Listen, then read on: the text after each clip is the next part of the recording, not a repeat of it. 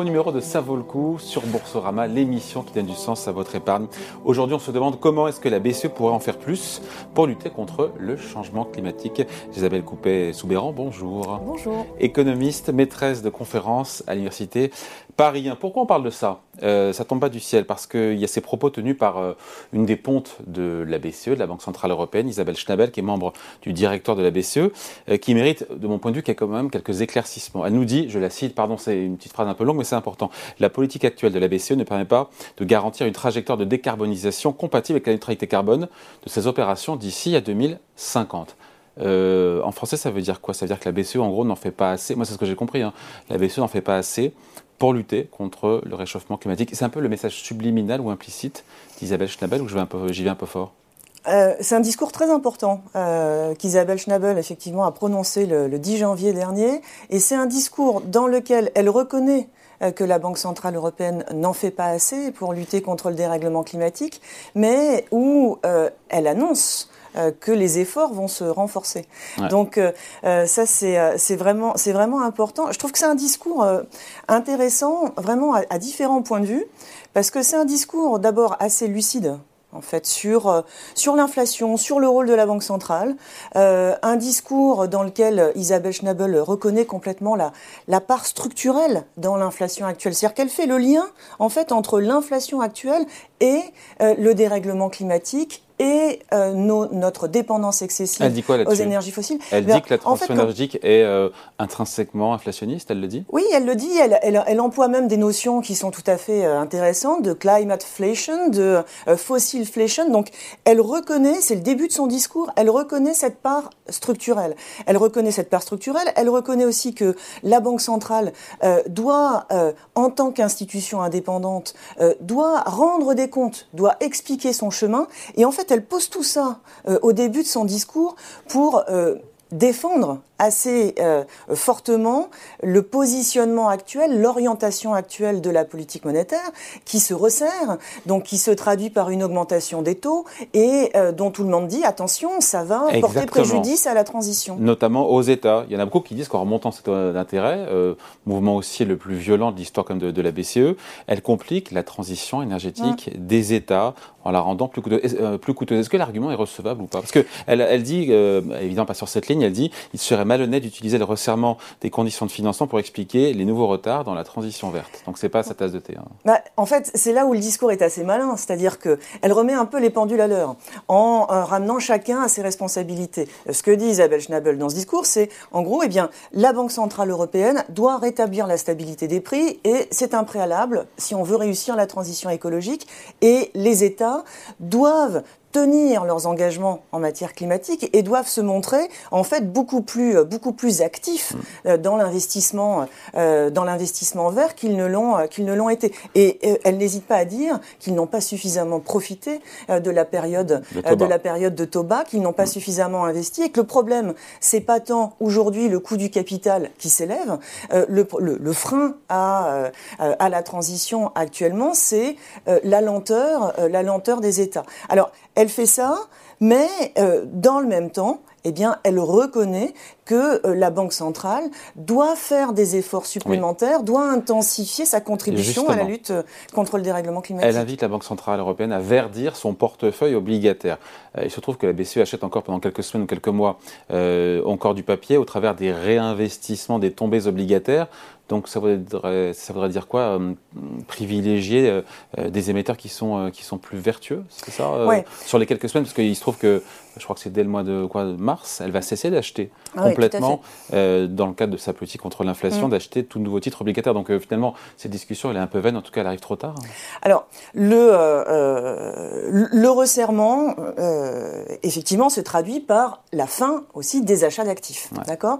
Donc, ça veut dire que ces achats de titres euh, qui étaient censés euh, verdir hmm. vont de toute façon euh, aller en, diminuant. Donc les flux, on n'en parle plus donc les flux, on n'en parle plus. Il s'agit d'agir là maintenant sur l'encours en fait du, du portefeuille. Dans son bilan, a quoi 9 000 milliards d'euros de tête, je sais plus. Alors il y a un bilan total d'à peu près, oui, 9 000 milliards d'euros. Dans ce bilan total de 9 000 milliards d'euros, il y a à peu près une moitié de titres. Mais en fait, dans cette moitié de titres qui, qui ont été accumulés par les achats d'actifs, il y a surtout des titres de dette souveraine. Il y a à peu près 5% de titres de dette privés dans le bilan. Mais là encore, je la, trouve assez lucide dans son discours parce que, en gros, ce qu'elle dit, c'est que il va falloir malgré tout, eh poursuivre le verdissement de l'encours de titres du stock de titres privés, mais elle ouvre, la, elle ouvre l'éventail en fait des options de, verdissement, si je puis dire, parce que euh, ce qu'elle dit dans son discours, c'est qu'il va falloir également euh, s'intéresser au verdissement de l'encours de titres de dette souveraines tout en reconnaissant les difficultés. C'est compliqué ça. Les, difficultés qu'il y a à le faire. Mais en gros, elle dit, eh bien, on Donc va arbitrer un État en faveur ou en défaveur d'un autre qui serait plus en avance ou plus ambitieux sur sa politique de transition énergétique. C'est ça. Euh, euh, alors l'idée hein, du, verdissement des euh, du verdissement des titres, c'est de faire dépendre en fait le, le, de faire dépendre le, le, titre présent dans le portefeuille de la BCE de critères de critères écologiques. Donc de se débarrasser a priori de ceux qui ne hmm. remplissent pas les critères et de privilégier ceux qui sont les, les, plus performants. Ça, ça va venir, ça s'installe progressivement. Sur les titres de dette publique, c'est plus compliqué, mais ça peut passer, et elle le dit, euh, par des achats de titres émis par des institutions supranationales, la Banque européenne d'investissement, euh, par exemple. Et elle va au-delà de ça. Et euh, c'est, je trouve, ce qui donne un petit peu d'espoir, en fait, en matière de, verdissement de la politique monétaire dans ce discours. Et je trouve que Isabelle Schnabel s'adresse peut-être autant euh, au marché qu'à ses collègues en hmm. fait du, euh, du Conseil des gouverneurs. C'est une position personnelle ou, elle est partagée parce qu'on sait bien que je ne sais plus combien ils sont autour de la table du Conseil des gouverneurs à Francfort, mais euh, c'est une voix parmi d'autres. Alors c'est une voix parmi d'autres. Ils sont, il y a du monde hein, à coordonner au sein du, du, Conseil des gouverneurs. Il y a les, les gouverneurs des banques centrales nationales hmm. de l'eurosystème et puis il y a les membres du, il y a les membres du directoire dont elle, dont elle fait partie. Donc ça fait effectivement du monde à coordonner. Tout le monde n'est pas aussi aussi euh, convaincu mm. euh, de la nécessité euh, pour la Banque centrale d'apporter sa contribution à la lutte contre le dérèglement climatique et donc de verdir la politique monétaire. Isabelle Schnabel, euh, elle fait partie de, de, ceux qui sont convaincus de cela. Donc elle porte ce message et dans le message qu'elle porte, il y a à la fois les efforts à faire pour verdir le portefeuille de titres de la Banque centrale européenne, mais on vient de le dire, ça, de toute façon, ça va quand même aller en diminuant. Mais il y a d'autres choses qui, euh, qui peuvent être faites, à savoir... S'attaquer aux banques.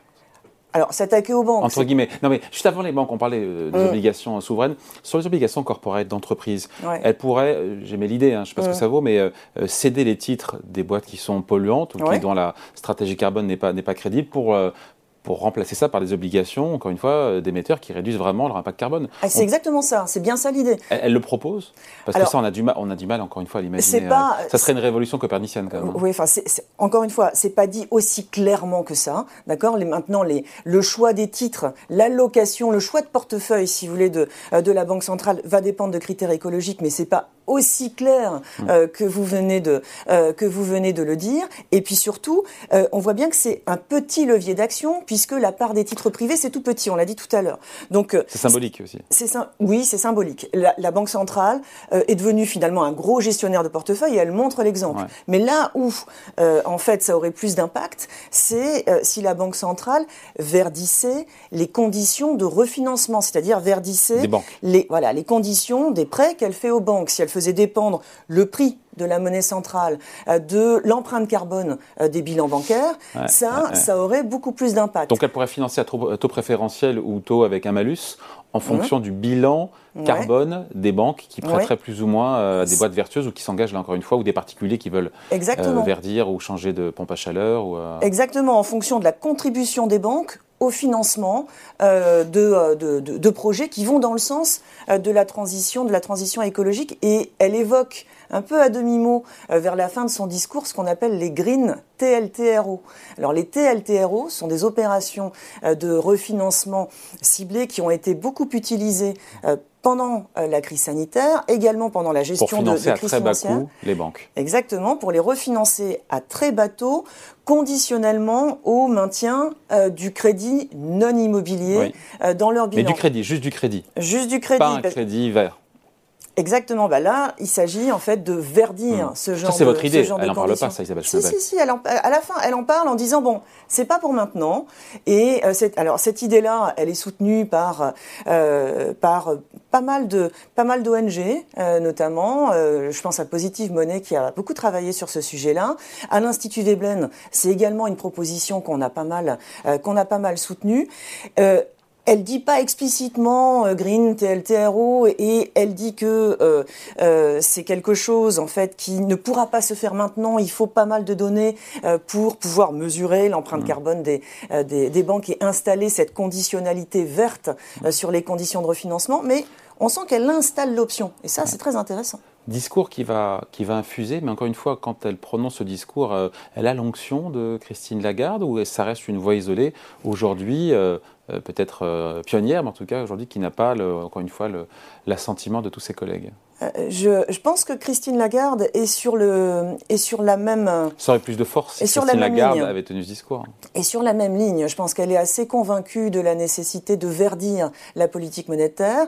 Mais euh, en revanche, si vous voulez, quand on prend un petit peu de recul et quand on regarde euh, les travaux qui sont menés euh, au sein d'un réseau de banques centrales et de superviseurs qui a été constitué quelques années après la COP 21, eh bien, on se rend compte que les travaux aboutissent généralement à l'idée que oui, il faut verdir les indicateurs, oui, il faut prendre la mesure des risques financiers euh, que le dérèglement climatique fait porter, mais en revanche, on n'est pas dans une euh, on n'est pas dans une démarche très volontariste de verdissement de la politique monétaire. Donc Isabelle Schnabel, comme Christine Lagarde, je pense, ont un petit temps, si vous voulez, un petit temps d'avance par rapport à ça.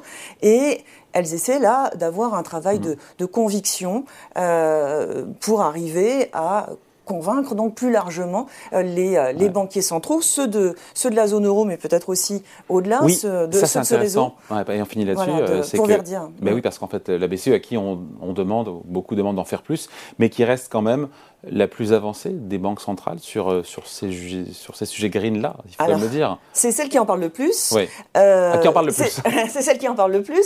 C'est celle qui commence à agir un petit peu. Euh, elle est en tête euh, d'un peloton qui marche vraiment à pas, de fourmis. Voilà. Avec un petit, voilà, quelques, quelques petits pas d'avance. Bon, vous n'êtes pas venu seul, vous êtes venu avec votre ouvrage, on va le voir. ouvrage auquel, oui, vous avez contribué, chronique, critique de l'économie aux éditions Bréal. Mhm. Expliquez-nous ça parle de tous les sujets du moment d'ailleurs. Hein. Oui, ça hein, parle ça, de parle des retraites, ça parle euh, du chômage, ça parle. Un large éventail de sujets. C'est en collaboration avec France Culture parce que ça reprend euh, des chroniques euh, que nous étions cinq femmes économistes à, enregistrer euh, l'année dernière sur, sur France Culture. Alors on a repris toute cette masse de, euh, de chroniques, nous sommes, euh, nous sommes cinq, euh, Dominique Méda, Laurent Cialom, Mathilde Dupré et Florent Janicatrice, et moi donc. Et donc on a repris ces chroniques, on les a mises à jour, on les a organisées dans un, dans un très beau sommaire. Exemple d'une chronique critique, très critique. Oh, exemple d'une chronique critique. Euh, Très bah, critique. Bah, bah, il y en a une, hein, justement, sur le, sur, le, sur le verdissement de la politique monétaire en disant bah, les banques centrales en parlent plus euh, qu'elles n'agissent. Hmm. Il y a pas mal de, il y a pas mal de chroniques sur le, sur le euh, sur la banque, la monnaie, euh, la finance, il y a plein de choses euh, sur euh, sur le travail, sur le social, ça c'est plus Dominique Méda et Florence oui. Euh, Janicatrice. Il y a plein de choses sur la politique commerciale avec avec Mathilde Dupré. voilà, c'est avec ma collègue Laurence Yalom, on est sur un peu sur les des, des sujets monnaie monnaie banque, beaucoup de beaucoup de, de, de, sujets critiques. Il y a également des choses évidemment sur le le recul euh, de l'âge euh, oui. de, la, de la retraite, euh, plein de sujets. Bon de, voilà, à lire donc Chronique critique de l'économie aux éditions Bréal. Merci beaucoup Isabelle Coupé-Soubéran, économiste maîtresse de conférence à Paris. Hein. Merci à vous. Et ça vaut le coup, revient la semaine prochaine ici sur Boursorama.